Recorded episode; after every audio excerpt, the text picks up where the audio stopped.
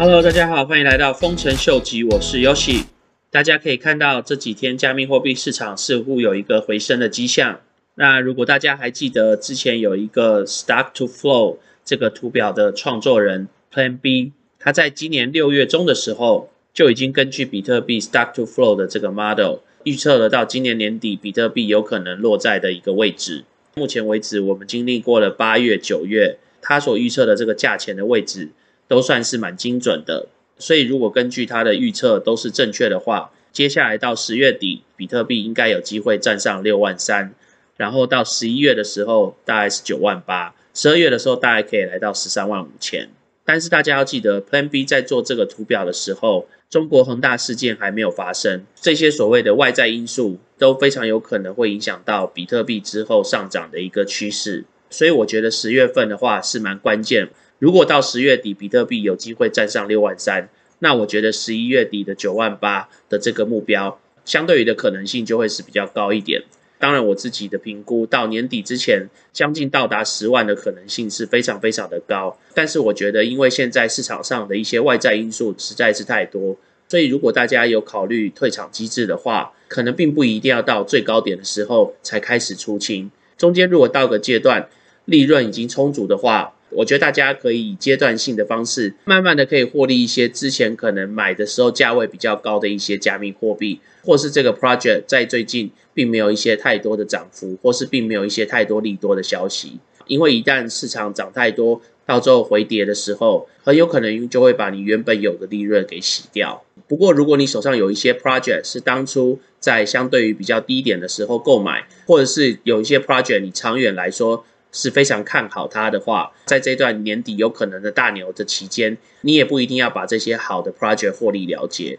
长期持有这些 project 拿去质押或者拿去做一些非流动性的提供者，相对于的也是另外一种投资的方式。那因为我在网络上看到这张图，就想要来跟大家分享一下。简单来说，就是当大家刚进场比特币市场的时候，都会觉得自己进场的时间是不错的。但是等到价钱下来的时候，大家就会开始慌张，然后就开始赔钱出售。但是等到价钱回升，而且回升到比之前高点的时候，大家又开始进场了。但是之后经过之前的洗礼，大家就开始有经验，所以就一直 hold 住不放。当然，接着就会有一些新人进入到币圈，他们也会慢慢经历过这样子的一个经验。不过，只要大家经历过这样子的一个趋势之后，就会了解说，市场其实它就是一个循环，它势必会有一个高点，或是它势必也会有一个低点。不过，以加密货币或是比特币这样子一个非常有潜力的一个产业，长期持有一些好的 project，相对于来说也是一种另类的投资方式。虽然说昨天美国证交所 SEC 的局长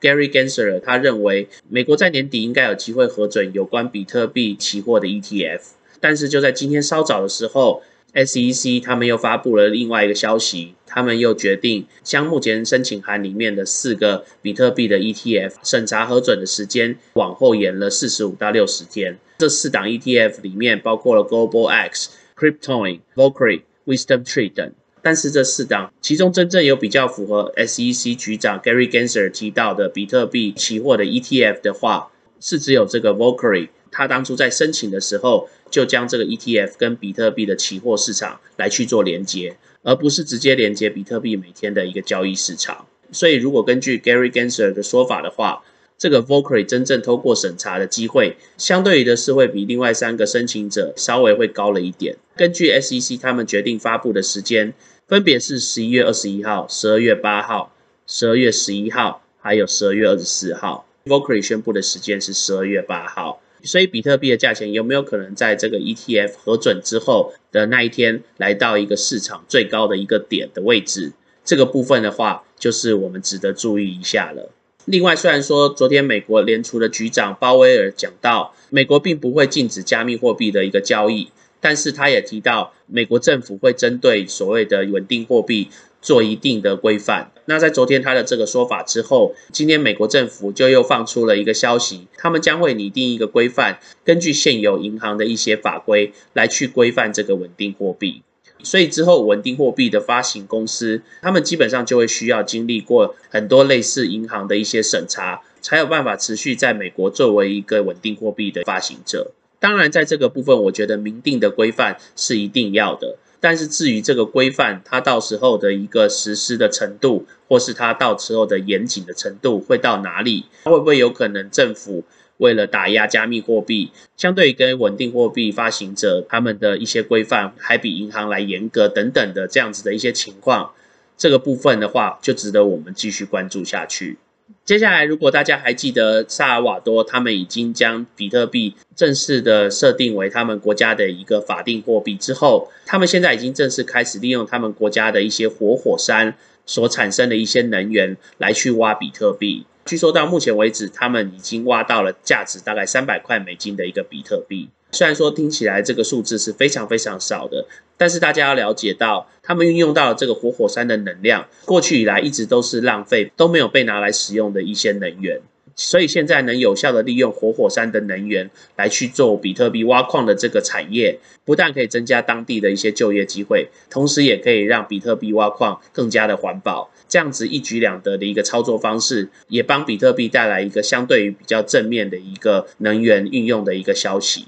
所以，Tesla 的 Elon Musk 他一直想要寻求的再生能源的能量来去挖比特币，现在其实就是已经可以实施了。再来，如果你是 Solana 网络的爱好者的话，Solana 网络他们也开始要发行一个类似 Axie Infinity 上面的一个 NFT 游戏。那这个 NFT 的游戏名字叫做 Aurora。相较于 Axie Infinity 不同的是，Axie Infinity 里面你事先需要购买一些 NFT 才有办法去玩它的游戏。但是在 Aurora 上面的这些 NFT 人物，你是可以直接用创作的一个方式，就可以开始免费去玩。所以相对于它的门槛来说是比较低了一点。最重要的是，他们这款游戏是跟市场上有名的静电团队 TSM 一起合作的。所以如果对在 Solana 网络上面的 NFT 游戏有兴趣的朋友的话，可以来去研究一下这款游戏 Aurora。再来，如果你是对一些名牌物件 NFT 有收藏兴趣的朋友的话，可以来关注一下这个叫 UNXD 的网站。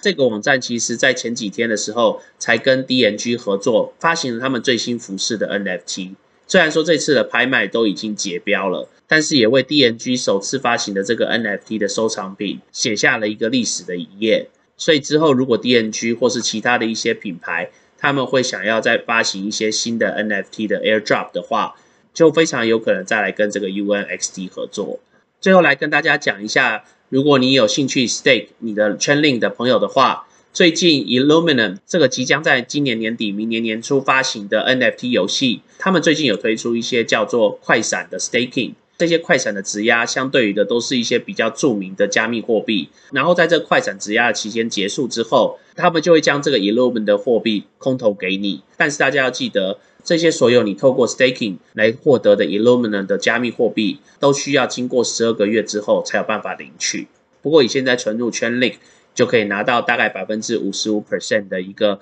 年报酬的话，相对于的也是非常不错的一个回报率。那我最近有发现，他们最近有在跟 Token 这个加密货币喊话，是不是代表说这次 Chainlink 的快闪质押之后，下一波就是 Token 的货币了呢？除了刚刚的快闪质押之外，Illuvian 它也有本身自己货币质押的一个系统，或者是你也可以到 Sushi Swap 上面作为一个流通性的提供者 LP，它的目前的 APR 是有高达百分之五百二十二左右。那我们刚刚既然讲到 Tokenman，我们就来看一下 Tokenman 最近在他们的平台上面所提供的质押的一些服务，有包括了 Ethereum、USDC，还有 Tokenman 他们自己的 Token Token，然后还有 Sushi 上面跟 Uniswap 上面的 LP。大家可以注意到，他们的 LP 的 APR 相对的都是非常非常的高。Tokenme 这个 project 我在之前也有跟大家介绍过，所以如果有兴趣的朋友的话，也可以回去看一下。那我们今天先聊到这喽。如果喜欢我 content 的朋友，麻烦帮我按赞、订阅、分享、开启你的小铃铛。